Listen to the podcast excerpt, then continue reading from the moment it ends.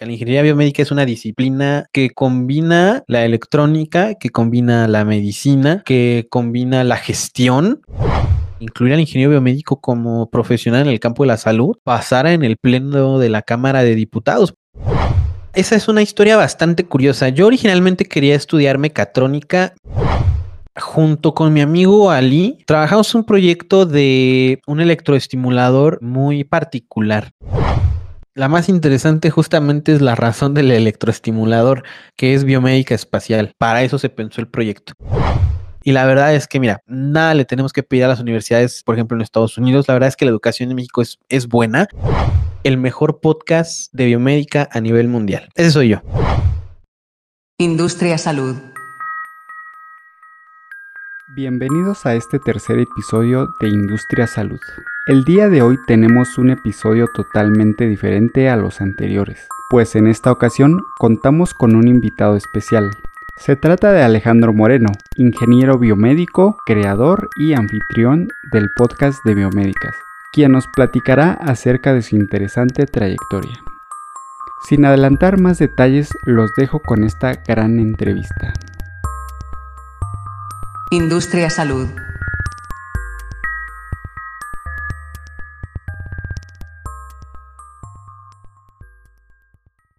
Para todos los que no me conocen, mi nombre es Alejandro Moreno, soy ingeniero biomédico del Instituto Politécnico Nacional, el lugar donde pude hacer un intercambio académico a la República de Argentina también lugar donde pude tener el honor de estar con el doctor Manuel Leonardo Mera Hernández, un reconocido doctor en control automático del Instituto Politécnico Nacional, donde pude estar trabajando con él proyectos de investigación como control robusto por salida para sistemas de estructura variable, mi asesor de tesis y por supuesto uno de los invitados que tuve al podcast de biomédica. Y bueno, actualmente soy el, el host, el director, presentador del podcast de biomédica, un proyecto personal que lleva unos cuantos mesecillos ahí formándose, donde he tenido el privilegio de poder conectarme con muchísima gente. Un proyecto que la verdad me ha dejado mucho como persona, como ingeniero.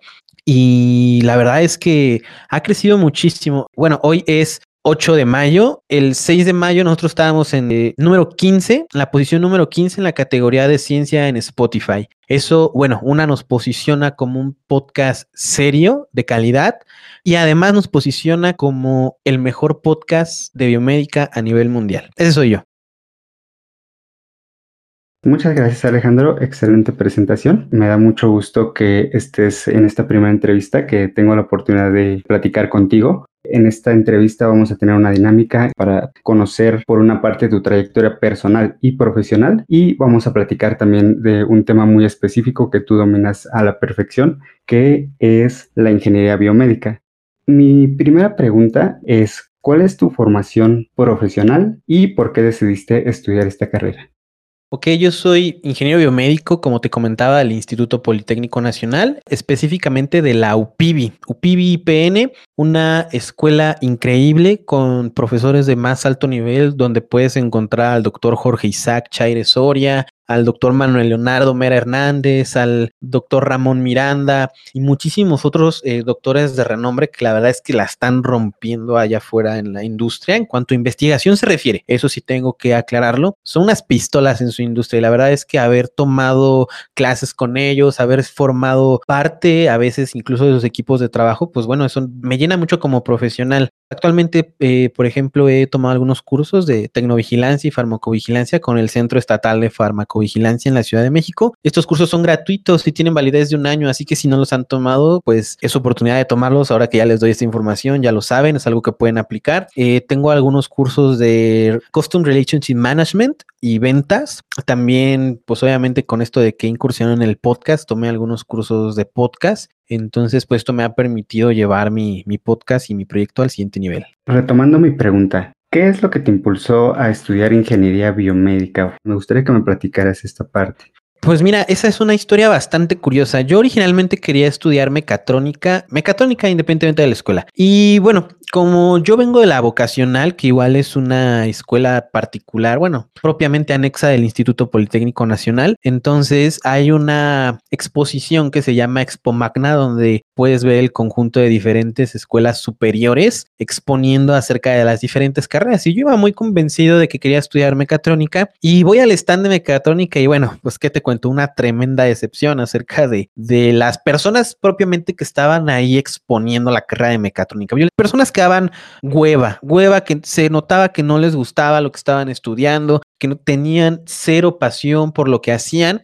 y enfrente encontraba el stand de ingeniería biomédica, donde la verdad, desde el recibimiento que te dan, con la alegría que te lo dan, oye, mira, amigo, te presento, mira, nosotros estamos haciendo esto, es un proyecto que tenemos, eh, es una de nuestras prácticas que vemos una materia que se llama instrumentación, y pues en ese momento te empiezas a interesar y dices, ah, pues ver qué es esto, ¿no? Y en ese momento ellos tenían ahí un electrocardiógrafo de seis derivaciones conectado a una persona, un electrocardiógrafo que ellos mismos habían diseñado y que lo podías ver en tiempo real ahí en su computadora, ¿no? Y pues te empiezan a platicar algo de este equipo. La verdad no recuerdo que me platicaron porque pues, en ese momento yo no sabía absolutamente nada de ingeniería biomédica, pero sí recuerdo que me llamó muchísimo la atención que las personas que estaban exponiendo ahí transmitían mucha pasión, transmitían mucha energía y les convencía lo que estaban haciendo. Y yo les yo, yo justamente hice esa exposición de, de decirles, pues yo la verdad es que quiero estudiar mecatrónica, pues ¿qué me ofrece biomédica que no tenga mecatrónica, no? Entonces, propiamente la carrera equidista en muchas cosas con lo que es la carrera de mecatrónica, pero eh, biomédica pues obviamente está especializado un poco más a lo que es medicina.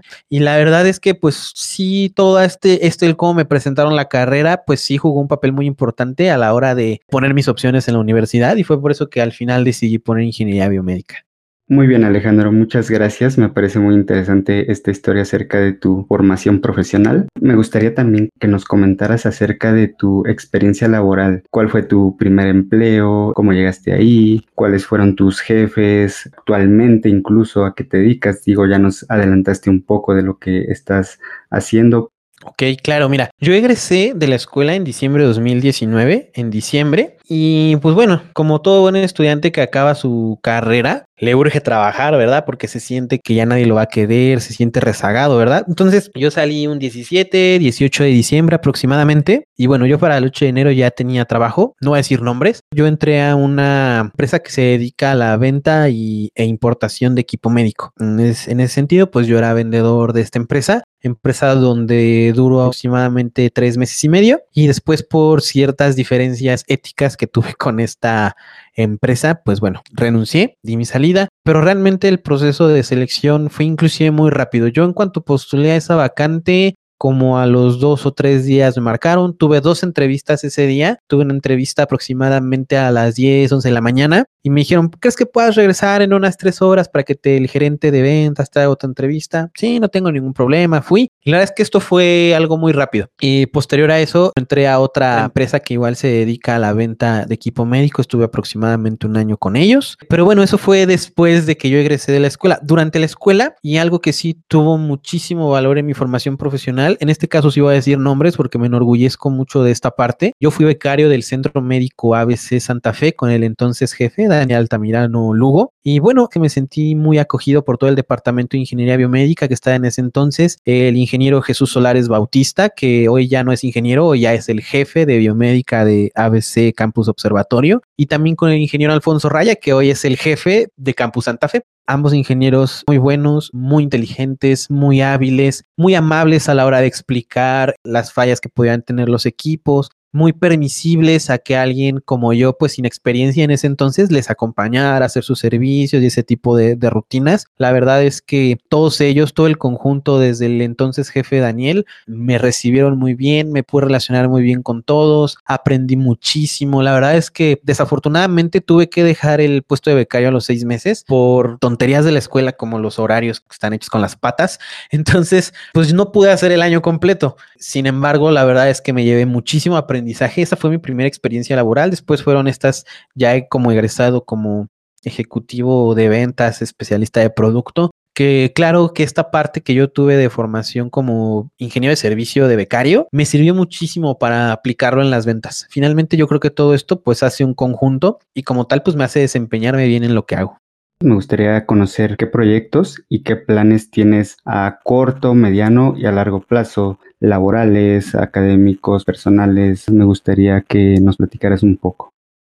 En cuanto a proyectos que tenga eh, tal vez en el largo plazo, sí pienso hacer alguna maestría. Me gustaría hacer una maestría en ingeniería, en control automático, en algo que realmente me pueda llenar como persona. Porque pues sí, hay maestrías que la verdad no, no de mérito, como maestría en administración, en educación, pero sí me gustaría hacer algo que pudiera complementar y potenciar muchísimo lo que yo ya, lo que yo ya sé de, de ingeniería biomédica. Toda esta parte administrativa de, pues mira, la verdad es que yo lo he podido aprender de forma autodidacta. Y son puntos muy específicos que yo ya he podido trabajar en ellos y que ya me considero que no, si bien no soy un experto, ya estoy bastante fuerte en eso. De mis proyectos, el más importante mencionar aquí es el podcast de biomédica. El podcast de biomédica está propiamente fundado por, por mí y tengo gente que me ayuda. No, no te voy a decir que son mis trabajadores, la verdad es que los veo como amigos, los veo como socios, este, estamos juntos en este barco y si triunfa uno, triunfamos todos, si fracasa uno, fracasamos todos. Me refiero a Mariana Salinas y a Ali Dorantes. Ali es propiamente la persona que me ayuda a editar los, los audios, es el productor de, de mi programa y Mariana es la persona que me ayuda con el diseño y la distribución de todo el contenido en redes sociales. La verdad es que Mariana es mi brazo derecho, sin ella yo no podría hacer nada de lo que hoy estoy haciendo. Tiene muchísimas ideas, también es ingeniera biomédica y la verdad es que forma una parte vital de lo que hoy ha logrado el podcast, porque me he podido relacionar muchísimo. Hoy ya conozco y pues soy amigo de la presidenta del Colegio de Ingenieros Biomédicos, Emma Escandón, y esta amistad pues me ha traído más conexiones que finalmente van a permitir generar contenido de valor para otros ingenieros biomédicos, porque esto del podcast de biomédica es completamente gratis, es algo que tú puedes escuchar en Spotify, en Deezer, en Apple Podcast, Stitcher, Podbean, incluso a veces lo subimos es el podcast a YouTube, pero sin embargo conocemos que el valor principal de este proyecto es que es algo que tú puedes escuchar, es algo con lo que tú te puedes nutrir mientras estás haciendo ejercicio o mientras estás atorado en el tráfico, porque ahora lo que nosotros queremos es optimizar el tiempo con los contenidos que nosotros consumimos. Entonces, en ese sentido, el podcast es muy noble porque puedes hacer otra cosa y escucharlo. Claro, totalmente de acuerdo. Yo he estado siguiendo tu podcast y en el episodio de este podcast vamos a tener el link en la descripción para que puedan escuchar el podcast de biomédicas. Vamos a la siguiente pregunta. Esta está enfocada al balance que tienes en tu vida, es decir, a qué dedicas tu tiempo libre, si tienes eh, mascotas, lo dedicas a tu familia, a tus amigos, a hacer algún deporte, algún hobby. Pues mira, cuando no estoy en crisis existencial, hago bastantes cosas, ¿no? La verdad es que soy un estuche de monerías, pero todo lo que no, solo no sé hacer dos cosas, jugar fútbol y bailar. De ahí en fuera sé hacer de todo. Sé cantar, canto, con la guitarra, toco el teclado, hago trucos de magia, hago podcast, eh, me gusta eh, leer bastante. Ahorita como propósito de este año ha sido leer cosas que, que usualmente no leía en otros tiempos. Eh, trato de esforzarme porque la verdad es que esta actividad de lectura no es algo, sí me gusta, pero no tampoco no se me da o a veces se me olvida. También me gusta mucho jugar videojuegos, paso tiempo con mi familia. La verdad es que en cuanto a traer balance a tu vida, pues sí, qué bueno que están las cosas profesionales o las cosas estudiantiles, pero si nos, seguramente nos van a escuchar más estudiantes. Entonces, o escuchen esto muy atentamente. Si tienen que decidir entre, bueno, cuando se acabe la pandemia, entre ir a un concierto, ir a ligarse una chava, lo que sea, vayan, váyanse a extraordinario, ETS, segunda vuelta. Son cosas que finalmente van a poder salir de ese hoyo, pero hay cosas que no van a poder vivir dos veces. Entonces, si se vale, todo con medida, háganlo. Gracias, totalmente de acuerdo. Vamos a la siguiente pregunta y está muy relacionada con lo que ya nos has platicado en, en esta pregunta anterior. ¿Actualmente tienes algún proyecto a, a, futuro, pero específicamente de emprendimiento, sea algún negocio, alguna consultoría? ¿Piensas dar algunos cursos, algo similar que esté enfocado más a emprendimiento? Sí, por supuesto. De hecho, ahorita en este momento estoy desarrollando el concepto con Ali de lo que va a ser nuestra página web propia del podcast de biomédica. No tenemos todavía el nombre, pero justamente en ese lugar planeamos subir ciertas masterclass, subir ciertos cursos, de modo que podamos vender ese tipo de contenido a las personas que escuchan el podcast. Contenido de calidad, como, pues, como me gusta, ¿no? Como trato de que se refleje en el podcast, que también sea divertido, porque eso es algo muy importante, que el contenido pueda ser algo digerible, que pueda ser algo comprensible y que esté al alcance de todos. Claro, qué interesante. Entonces estaremos dando seguimiento a, su página oficial y por favor comparte con nosotros este contenido para que podamos darle más difusión y más personas se puedan acercar a este, este tipo de contenidos.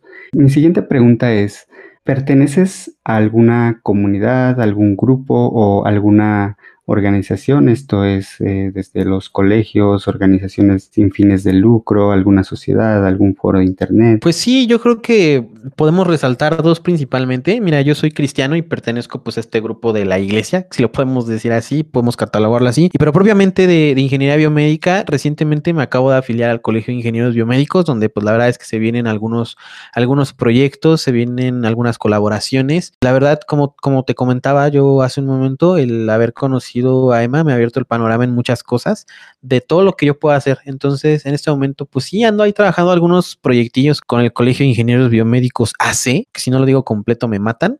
Entonces, pues por ahí esperen que vienen cosas chidas.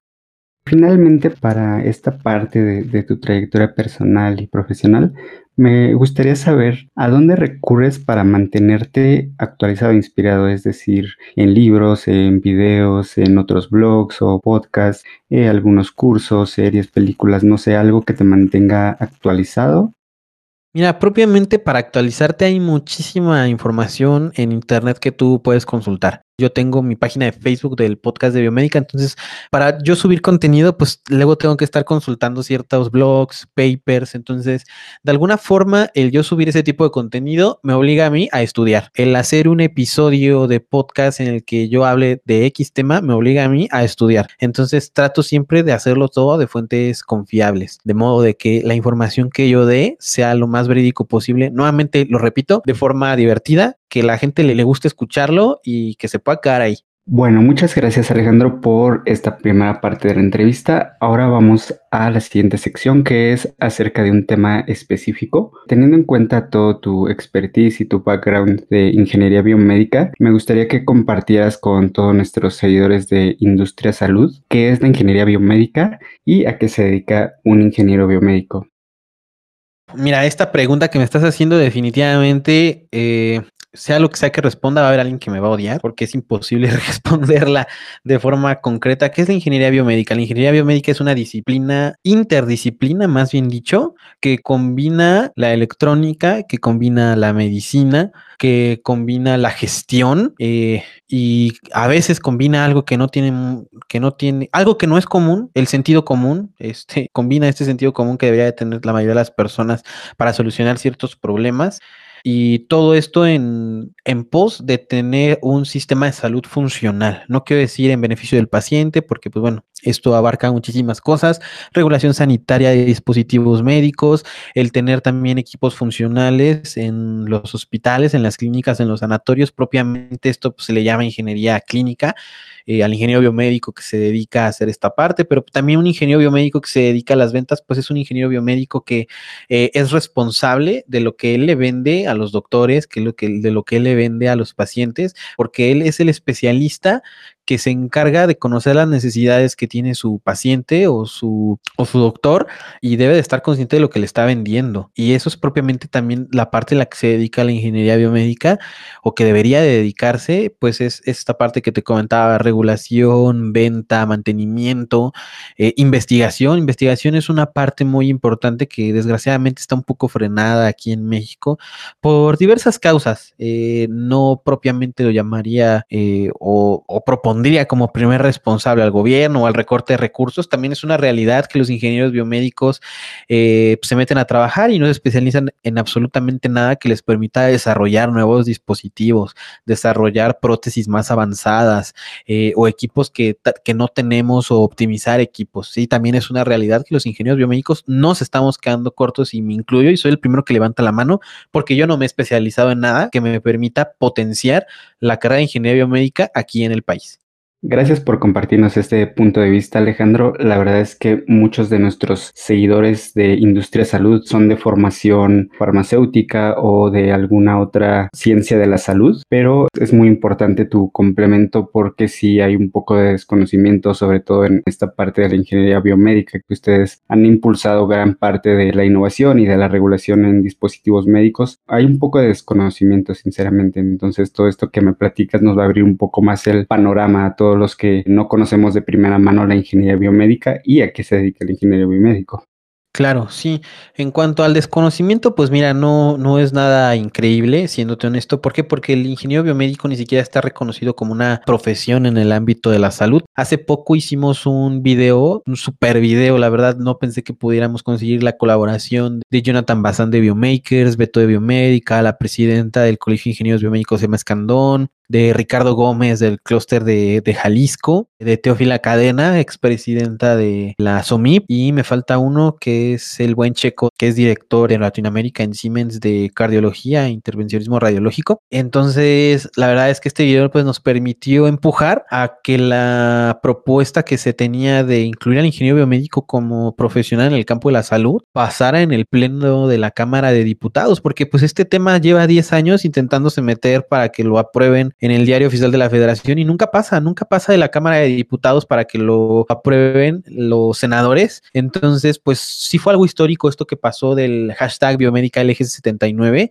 porque no se había logrado en 10 años y por esta presión que logramos hacer se dio. Incluso la batalla no está ganada. Necesitamos que los, senadores la aprueben. Digo, ahorita ya la llevamos de gane porque esto se hizo antes de que acabara el mes de abril, porque como tú bien sabes, ahorita estamos en época de elecciones, entonces los diputados que estaban salen y entran nuevos. Entonces, si este proceso no se concluía, se volvía a reiniciar todo, de volver a hacer el trámite. Entonces, el trámite ya estaba avanzado. Hacer esto nos permitió que se pudiera aprobar y ahorita vamos por la Cámara de Senadores. Tenemos aproximadamente tres años para lograr que el ingeniero biomédico se considere como profesional en el campo de la salud. Entonces es imprescindible que lo, que lo logremos. Tenemos ahí estrategias que estamos generando para llevar esto a cabo, porque de verdad yo sé que tienen mil cosas en la agenda por tratar, pero de verdad el papel que nosotros tenemos más ahora en estos tiempos de pandemia es generar normativa y ser tomados en cuenta realmente como profesionales en el campo de la salud. ¿Por qué? Porque el ingeniero biomédico también está allá afuera enfrentándose a las áreas COVID, donde tiene que entrar directamente y arreglar equipos ahí, en zona COVID, donde tiene que arreglar un ventilador, le tiene que dar mantenimiento y no pueden desentubar al paciente porque se muere.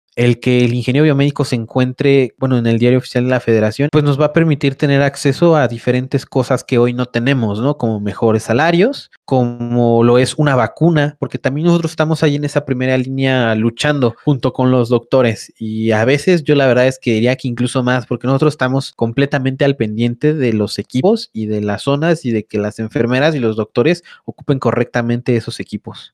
Bueno, Alejandro, pues les deseo mucho éxito en este proyecto, que, sean reconocidos y que sigan creciendo como gremio de ingenieros biomédicos. Mi siguiente pregunta va muy relacionada en parte a la, movilidad profesional. ¿En qué otras partes del mundo se, se imparte esta carrera o cuáles son sus equivalentes o a dónde se puede especializar en el extranjero un ingeniero biomédico? Esa es una pregunta complicada. Mira, en cuanto a especialización, pues realmente yo creo que la puedes tomar en cualquier parte del mundo. Como te comentaba yo hace un momento, yo fui intercambio de la Universidad Nacional de Córdoba, Argentina. Entonces, pues ahí en la universidad tú puedes también hacer maestrías, puedes hacer doctorados en, en electrónica, en control, que te permitan complementar tu carrera. Eso es por un lado algo que yo viví. Algo que, por ejemplo, yo veo mucho a través de, por ejemplo, el Rincón del Ingeniero Biomédico, es que hay muchas oportunidades para los biomédicos en, España. Claro que, que puedes conseguir beca, trata de luchar por becas, pues la forma en la que te los den, pues no es otra más que talacharle y esa talacha es un buen promedio, generar papers, generar cosas que realmente te hagan tener un perfil fuerte respecto a los demás perfiles, porque no eres el único que aplica, porque verdaderamente estudiar en otro país es muchísimo más caro que hacerlo en México. La verdad es que nos quejamos de muchas cosas. Ah, es que la educación no es gratuita. Sí, yo sé que tienes que pagar tus pasajes para ir a la escuela, que tienes que comprar tus cuadernos, pero de verdad, o sea, lo que pagamos aquí es nada conforme a lo que se pudiera pagar, por ejemplo, en Estados Unidos. Es más, si tú quieres una educación universitaria en Estados Unidos, los padres tienen que ahorrar desde que nace el chilpayate para poder llevarlo a una universidad. Y eso depende de la economía de cada quien, qué tan buena universidad va a ser esa universidad. Y la verdad es que, mira, nada le tenemos que pedir a las universidades, por ejemplo, en Estados Unidos. La verdad es que la educación en México es, es buena. Como te comento, nos podemos quejar de muchas cosas, pero de verdad, la educación aquí en México es buena. Si un mexicano ingeniero biomédico de una escuela como la UAM, el Politécnico, la UNAM, se codea con alguien de Estados Unidos, de verdad, o sea, ellos son la preparatoria a comparación de lo que nosotros vemos aquí en México. Genial, es muy interesante y esperemos que esto que nos comentas pueda abrirle el panorama a los estudiantes que están indecisos quizá en este momento de estudiar ingeniería biomédica o en general cualquier carrera aquí en México y totalmente de acuerdo contigo, tenemos un muy buen nivel académico en las universidades públicas. ¿Qué relación existe entre un ingeniero biomédico y los dispositivos médicos? Me gustaría que me dieras tu punto de vista acerca de cómo están involucrados ustedes en desarrollar los nuevos productos, mejorar tecnologías que ya son existentes, en dar soporte y servicio de este tipo de equipos médicos y la parte de que es muy importante para todos nuestros seguidores de Industria Salud sobre la regulación de estos dispositivos. Ok, mira, en cuanto a los dispositivos médicos, pues estamos involucrados prácticamente en todo el proceso. Si estamos en la etapa de diseño, tiene que haber un ingeniero biomédico. Tal vez tú te preguntarás, ¿y por qué no un electrónico? Ok, la respuesta a esa pregunta es muy sencilla. Nosotros los biomédicos siempre vamos a diseñar tomando en cuenta al paciente, cosa que es complicado o que no de primera instancia lo va a tomar en cuenta alguien que estudió otra carrera que efectivamente puede tener habilidades en, en electrónica, en diseño y este tipo de cuestiones. Esa es la parte del diseño. Después, pues obviamente en la parte de pruebas, de ensamblaje, pues el ingeniero biomédico está en todo momento atento nuevamente a la seguridad del paciente, que este equipo realmente pueda ser seguro. ¿Cómo logras que un equipo sea seguro? Bueno, si estamos hablando de un equipo que capta señales fisiológicas del cuerpo humano, como puede ser electrocardiograma, electroculograma, electromiograma, electroencefalograma, todos los gramas, este, bueno, requerimos que estos equipos estén aislados de forma correcta, porque te voy a, te voy a ser bien sincero, es bien complicado que exista un aislamiento bueno en los hospitales. A veces simplemente agarran y ponen una tierra ahí enterrada al piso y ya por eso tienen una tierra física bien hecha. Y pues no, eso es pura basura. Una, una tierra física bien hecha es muy difícil de lograr. Si me preguntas cómo se hace, tengo una noción, pero yo no podría hacerla. Eso es un trabajo especializado y que tiene su chiste y tiene su fundamento teórico. Ahora, ¿cómo logras tú que un dispositivo médico esté bien aislado? Bueno, primero tiene que, en esta parte de adquisición de señales fisiológicas, tiene que haber algo que se llama aislamiento óptico. Esto quiere decir que tú vas a tener una etapa propia de adquisición de señal que va a estar alimentada por algo que conocemos como una fuente flotada, que si me preguntas cuántos equipos en México tienen eso, no lo sé, seguramente son muy pocos. Equipos que yo he revisado no tienen esta fuente flotada, tienen fuentes con núcleos de aire, que eso no es aislamiento. Una fuente aislada tiene que estar hecha con un núcleo de ferrita o algún material que sea eléctricamente aislante. Y después que esto se pase por un dispositivo optoelectrónico que nos permita pasar la señal por medio de, de, algún LED emisor de luz y un fotorreceptor, de manera que el sistema pueda estar alimentado por un lado con la fuente flotada aislada y por otro lado con una fuente normal que es la que podemos obtener de, del hospital. Y eso es algo muy importante y que los dispositivos no lo tienen y como tú me pediste esta parte de la regulación, eh, verdaderamente hay que trabajar esta parte de la regulación porque no está completamente bien trabajada. Vuelvo a repetir, esto tiene que ver con que el ingeniero biomédico no ha podido generar la suficiente normativa en su área porque no es profesional de la salud de forma legal en el diario oficial de la federación. Entonces es importante lograr eso porque si no, no vamos a poder regular. Ya, ya estoy escuchando a la gente. Ay, Alejandro, creo que sí hay norma para dispositivos médicos. Incluso tienes al CNTEC. Sí, totalmente de acuerdo. El CNTEC te da requisitos mínimos que debe de cumplir de funcionamiento un equipo médico y cosas que debe tener, etcétera, etcétera. Pero como tal, no hay tanto rigor a la hora de ese diseño, a la hora de la adquisición. Si me explico, claro que está la norma 240 que nos habla de tecnovigilancia, pero hay muchas cosas que están en áreas grises y que el que se lleven a cabo de forma correcta depende directamente de los ingenieros biomédicos. Claro, muchas gracias Alejandro. Es muy interesante esta parte que nos complementas.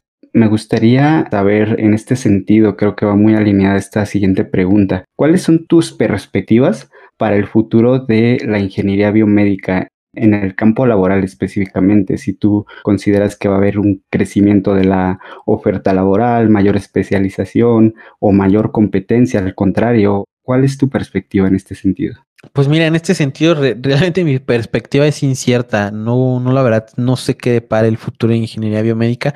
Lo que yo te puedo decir es que aquí en México, pues está todavía pues en pañales, en el sentido de que no estamos ni siquiera en el marco legal. Esperemos que eso se solucione rápido. Algo que le ayudaría mucho a la ingeniería biomédica actual en el país es que el colegio se fortalezca. Si el colegio se fortalece, se van a poder hacer muchas cosas muy buenas en beneficio de la gente, en beneficio del sector salud. Mira, hay muchas cosas que deberían de pasar y no pasan. Mira, los ingenieros estamos entrenados, estudiamos para resolver problemas. A mí la verdad es que me gustaría muchísimo poder ver un secretario de salud que fuera ingeniero o sea, para mí eso es como un sueño, como que me haga caso mi crush. O sea, el médico pues sí sabe algo de equipos, sabe de medicina mucho, pero realmente no tiene el panorama que tenemos nosotros. Entonces, a mí la verdad es que el que un ingeniero biomédico llegue a esa posición, por supuesto, tiene que tener muchísima carrera, muchísima trayectoria, lo tienen que conocer, tiene que ser una persona preparada, estudiada, porque pues va a estar al frente de todos, ¿no? Y tiene, y tiene finalmente que hacer un buen trabajo. Más que mi perspectiva, creo que el sueño que tiene Alejandro en este momento es que exista un ingeniero biomédico que sea el secretario de salud, sea quien sea. Me gustaría ser yo, te lo confieso, es como algo a lo que me gustaría llegar. No sé si en algún momento se pueda, porque pues tú sabes que para esto pues tienes que estar bien enrollado en esta parte política y pues mira, la verdad no, no me interesa desprestigiar mi nombre, porque pues tú sabes que nunca falta el, el hey de, ay no, es que es de Morena, es que es del PRI, es que es del PAN y ponle el nombre y el color que tú quieras. Para la gente, si tú te afilias a un partido político, vas a ser un ratero, una persona deshonesta en automático, ni siquiera van a tratar de cuestionar tus proyectos o tus actividades que hacías antes de. Claro, totalmente de acuerdo. Entonces, esperemos próximamente tener a Alejandro Moreno como secretario de salud. Sería, Claro que sí, yo, yo te apoyo totalmente. Mi siguiente pregunta va enfocada a este mismo sentido, tanto para personas que ahorita ya, son ingenieros biomédicos egresados o para quienes tienen interés en meterse a esta carrera. ¿Cuáles son las habilidades que debe tener un ingeniero biomédico más allá de la formación científica? los llamados soft skills, ¿qué es lo que tú consideras más importante de habilidades complementarias para un ingeniero biomédico? ¿Qué habilidades le pondría yo a un ingeniero biomédico? Una tiene que ser muy hábil, tiene que ser muy hábil con las herramientas, tiene que ser muy hábil con su forma de hablar, tiene que ser muy hábil con su forma de dirigirse a las personas. No sé cómo le, le llamaría esta habilidad de ser hábil, ¿sabes? Este, no sé si sería sagacidad, tiene que saber volar definitivamente, porque nosotros tenemos que estar al pendiente absolutamente de todos los equipos que hay en el hospital y a veces pues no somos dueños de nuestro propio tiempo. Estamos para servirle a la gente, entonces si en algún momento sale un problema y te tienes que salir de una fiesta, tienes que salir de una reunión o te tienes que salir simplemente de tu cama a las 3 de la mañana para ir a arreglar algún problema, pues es ahí donde está el ingeniero biomédico. Entonces, tienes que tener tolerancia a la frustración, definitivamente, tienes que ser una persona muy resiliente, que sepa que lo que está haciendo es en beneficio de algo que va más allá de él. Realmente ese ingeniero biomédico es una actividad que te hace olvidarte de ti mismo por un momento para poder apoyar a alguien más. Muy interesante, la verdad. Muy bien todo lo que nos comentas en este sentido y esperemos que sea de gran aporte para todos los que nos escuchan. Siendo un ingeniero biomédico, ¿cuál ha sido el proyecto más interesante que has desarrollado, ya sea tu investigación, algún artículo? ¿Cuál ha sido tu proyecto más interesante hasta ahora?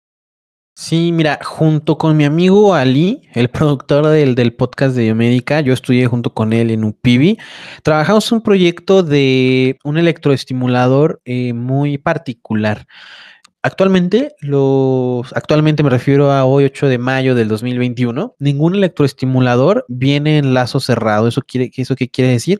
Que la salida de los electroestimuladores no está medida. Eso quiere decir que no tienen un control en lazo cerrado. Eh, nosotros estábamos haciendo un electroestimulador por medio de unas fuentes muy particulares que, que son fuentes de CDC.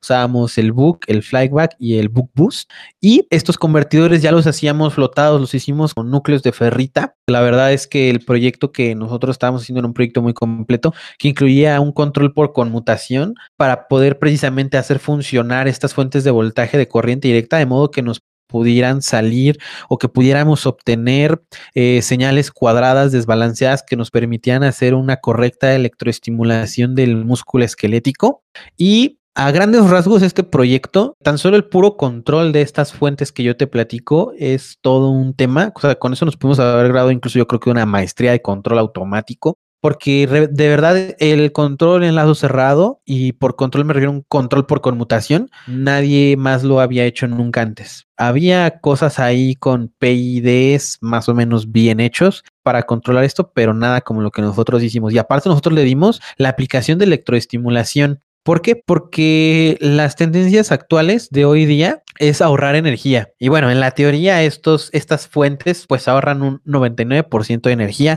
cosa que pues evidentemente no, no puede ser así porque los componentes no son ideales. La fuente de CDC convierte sin usar elementos pasivos, esto quiere decir resistivos que disipan energía, usa puramente elementos activos como son capacitores e inductores que en estricta teoría puede pasar voltaje sobre ellos y no disipan energía. Pero sabemos que estos dispositivos no son puros, entonces siempre va a haber un componente resistivo que disipe esta energía, ¿no? Entonces esto hace que la práctica sea completamente diferente a la teoría y que tengas que en tus diseños, en tus ecuaciones, en tus cálculos, en tus modelos considerar cosas que, que no consideras de primera mano. Incluso, por ejemplo, los MOSFET que usábamos para hacer la conmutación, pues tienen una resistencia interna. Entonces, si bien no eliminamos por completo los componentes resistivos, sí los reducimos de forma considerable, porque así como nos dijo en uno de mis podcasts el doctor Manuel Leonardo Mera Hernández, es que la energía se está volviendo más cara. Entonces, el tener dispositivos médicos que estén alimentados por fuentes de este tipo, te digo, esto nosotros particularmente lo enfocamos a un electroestimulador, pero tiene múltiples aplicaciones como el control de prótesis actuadas. Entonces, imagínate que podamos usar esta fuente para alimentar este este brazo y si bien no vamos, no vamos a tener energía ilimitada para el brazo, pues a lo mejor la podríamos optimizar para que dure 60 años. 60 años pues es prácticamente una vida. Entonces nunca tendrías que recargarla o cambiar baterías. Entonces todo esto es en beneficio del paciente, de las personas y no solo eso, sino también del medio ambiente. Entonces todo este tema no solamente de salud, sino ecológico es algo que va a tomar fuerza cada día. Entonces yo por eso considero que este es un proyecto definitivamente muy fuerte. Totalmente interesante, a pesar de que, te soy sincero, no conozco todos los, términos que mencionas, pero las aplicaciones que mencionaste son muy concretas y me parecen muy interesantes, sobre todo por lo que mencionas tú de la energía. Entiendo como algo que pudieran ustedes patentar, algo que pudieran aplicar o vender, o, o cuál es el futuro de este proyecto. Pues mira, de momento necesitamos primeros recursos para llevarlo a cabo. No lo terminamos al 100 porque el control por conmutación a la hora de la hora requiere muchísimo coste computacional. Entonces, ¿por qué? Porque hay una variable que teníamos que eh, medir, pero no la podemos medir directamente. Entonces las teníamos que estimar por algo que se llama diferenciador por super twisting. Y este diferenciador por super twisting eh, lo programamos, pero como te comentaba, el coste computacional pues lo hace muy lento. Y al ser muy lento no te hace un control control efectivo. Entonces, pues tenemos trabajo por futuro hacer un diferenciador por super twisting analógico. Como tal, el super twisting es una técnica de control moderno, pero el hacer algo así analógico es algo de doctorado. Entonces, requerimos muchísimo tiempo solamente para hacer una pequeña parte que complete este proyecto. No es la totalidad del proyecto, pero es una parte y requiere tiempo y requiere dinero.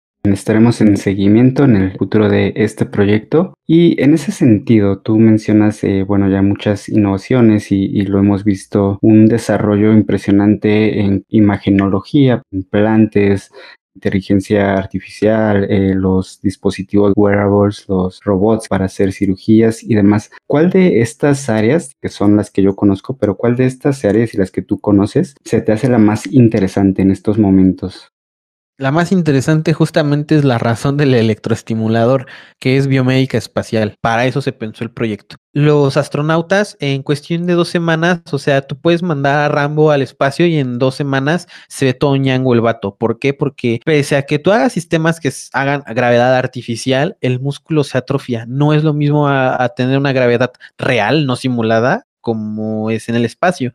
Entonces, como es bien sabido, la electroestimulación es un método muy efectivo, aproximadamente un 35% más que el ejercicio que pudiéramos hacer físico. Aporta y ayuda a generar más masa muscular. Entonces, evidentemente esto solamente ataca una parte del problema, porque en el espacio hay muchísimas cosas que tú tienes que tomar en cuenta, como la densidad ósea, igual se está perdiendo. Obviamente eso no lo arregla el electroestimulador que estoy diseñando. No recuerdo bien en este momento, la verdad es que si lo lo, menciono, pues puede, que esté diciendo una tontería, pero incluso hay afectaciones a nivel eh, sanguíneo que a veces hace que, haya, ciertos coágulos, cosas así. Como te comento, no lo tengo ahorita de primera mano aquí a, la, en la punta de la lengua, pero sí hay muchas cosas que se tienen que diseñar para poder hacer que la estancia de las personas en el espacio sea más prolongada. Y todo eso lo hace un ingeniero biomédico o lo debería estar haciendo un ingeniero biomédico y para mí esa es la aplicación más interesante en la que nos deberíamos estar enfocando. La verdad no sabemos cuánto nos va a durar el planeta Tierra, yo la verdad no creo que mucho tiempo,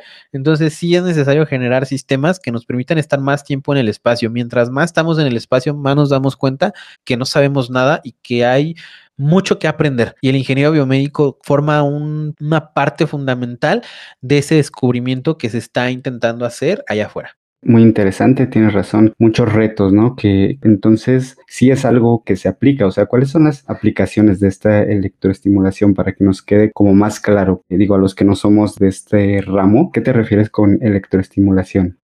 Pues bueno, la electroestimulación es la estimulación por medio de impulsos eléctricos, en este caso directamente al músculo, no de forma invasiva, eh, no es necesario, pero ¿qué pasa si tú eres un atleta que entrena para correr? Bueno, pues tú aparte de hacer tus entrenamientos normales, puedes electroestimular ciertos músculos por medio de ciertas señales eléctricas, de modo que estos eh, reciban la fatiga necesaria, no es la palabra la fatiga, la verdad, es de modo que reciban el estímulo correcto para generar esto que se conoce como reobase y cronaxia y se pueda desarrollar el potencial de célula muscular, etcétera, etcétera y se pueda trabajar ese músculo de una forma más efectiva que en el ejercicio tradicional y puedas generar con esto más músculo, más fuerza. En el caso de que alguien que hace pesas, pues bueno, esto le puede servir. En el caso, como te lo comentaba, el que va al espacio, pues le permite poder amortiguar todo ese efecto que tiene el espacio sobre su cuerpo. Muy interesante, muchas gracias por aclararme esta parte. Creo que ya, ya me queda un poco más claro estas aplicaciones.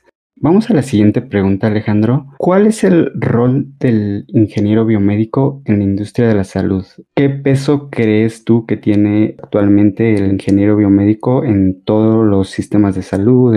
como tú mencionas, muy complejo. ¿Cuál es el rol, según tu opinión, el rol específico del ingeniero biomédico en este ecosistema de salud? Pues mira, yo creo que el rol principal, y por principal me refiero a que es a lo que se dedica el 80% de la planilla de ingenieros biomédicos que tenemos en México, el rol es mantener a flote los hospitales, las clínicas, los equipos y que pues estos, e, estos equipos puedan tener las condiciones, los mantenimientos, las programaciones para que puedan estar disponibles en el momento que necesiten ser usados por los doctores o por los pacientes. Te repito nuevamente, porque el principal, porque es a lo que se dedica la mayoría de ingenieros biomédicos y verdaderamente esto impacta directamente a la vida de los pacientes que ingresan a los hospitales, sanatorios o clínicas. Genial. Muchas gracias Alejandro por esta respuesta, me parece muy buena tu opinión. El rol del ingeniero biomédico es muy importante para, como comentas, mantener a flote todos los equipos médicos en los hospitales, ya sean públicos y privados, y finalmente, me gustaría que nos indicaras en dónde te pueden contactar todos los que estén interesados y que escuchen este podcast y quieran tal vez alguna colaboración en tus proyectos. Me gustaría que nos indicaras también si estás abierto a, recibir colaboraciones, alguna entrevista, cuál es tu correo electrónico, tus redes sociales, tu sitio y desde luego tu podcast. Por supuesto, mira, a mí me pueden encontrar en Facebook e Instagram como arroba el podcast de biomédica. Pueden mandarme mensaje directo. Soy la única persona encargada de contestar todos los mensajes que llegan a la página. ¿Cómo sabes que sí, efectivamente los contesto yo? La mayoría de las ocasiones los contesto con un mensaje de voz. No me gustaría que la gente se lleve la idea de que no están siendo atendidos por mí, ¿sabes? Entonces, Facebook e Instagram, arroba el podcast de Biomédica. Son mis redes donde ustedes me pueden contactar. Por supuesto, también pueden escuchar el podcast de Biomédica, que como ya bien lo mencionaba hace unos momentos, pues bueno, está disponible prácticamente en cualquier plataforma que ustedes decidan, principales, Spotify, Apple Podcast, Amazon Music, Deezer, Stitcher, Podbean, Pandora y pues donde ustedes quieran. Y sí, por supuesto, abierto a cualquier colaboración, cualquier entrevista, todo lo que quieran trabajar, podemos platicarlo y pues vemos qué se puede hacer. Esperamos que sigan tu podcast y todos tus contenidos. Quiero agradecerte por esta entrevista, por ser el primer entrevistado del podcast Industria Salud. Estarías pues inaugurando esta sección de entrevistas y esperamos pronto tenerte nuevamente y tener una charla más enfocada a lo que estás haciendo en el proyecto de tu podcast o lo que estés avanzando en, en cuanto a tus proyectos en ese momento. Entonces te dejo totalmente abierta la invitación para que regreses cuando gustes. Excelente. Cuando tú me digas, regresamos. Industria Salud.